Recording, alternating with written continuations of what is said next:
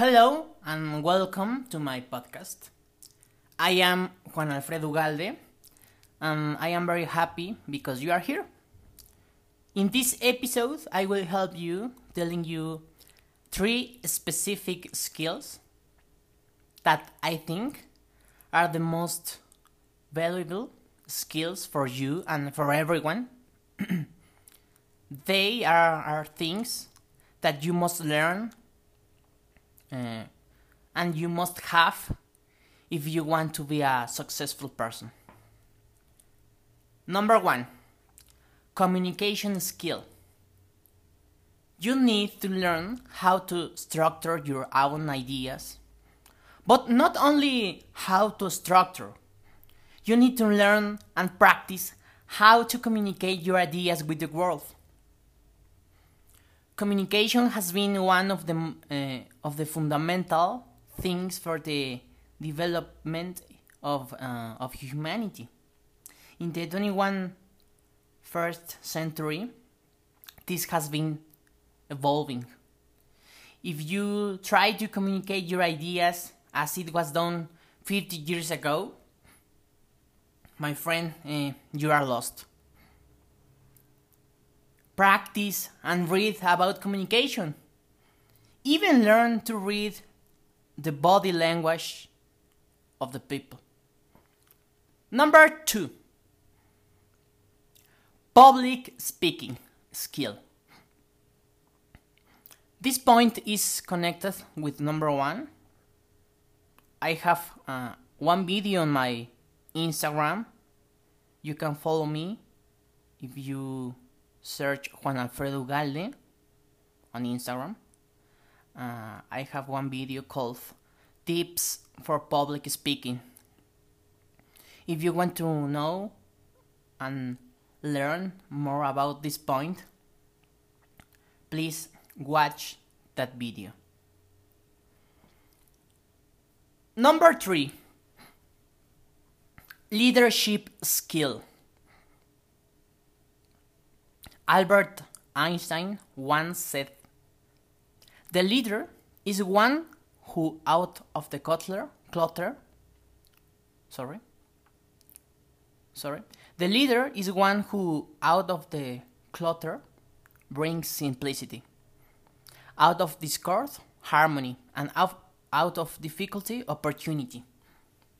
I have always believed that the base of every society in any country around the world is primarily based on two things. The first is the education, and the second is the leadership. But what is a leader? A leader should be a dominant person but at the same time, he or she must trust 100% in all the people around him or her. Should be humble to be able to hear the team or community suggestions, but also should be firm to know the perfect time in which moment uh, her opinion will move that group forward.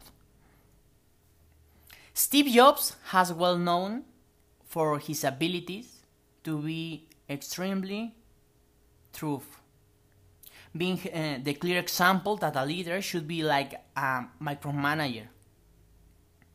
Should observe all things in detail. And realize things that are truly unpredictable. And at the same time should know and recognize the perfect moment to retire and let her or his team do absolutely everything. The leader must be made to put the face on his people in spite of everything. He or she should not have pretexts, no excuses. The leader should measure the accountability but at the same time decide when there will be no supervision. He or she must be a highly perceptive, and intuitive person. To be, to be able to distinguish when it is right to plan and dedicate time to carry out a project, and when it's more convenient to move quickly and improvise on the road. In my opinion, the most important thing that a leader should have are opposing abilities, having a great deal of action to know when move from one side to the other. He or she should have the ability to, to discover in his or her toolbox the skills to move from one side to another, obtaining the desired results. If you liked uh, this episode, please let me know. Share it on your Instagram stories and tag me. And if you want, you can follow me. Uh, you can find me on Instagram as Juan Alfredo Ugalde. And let me know that uh, you liked this episode. Thank you so much. Goodbye.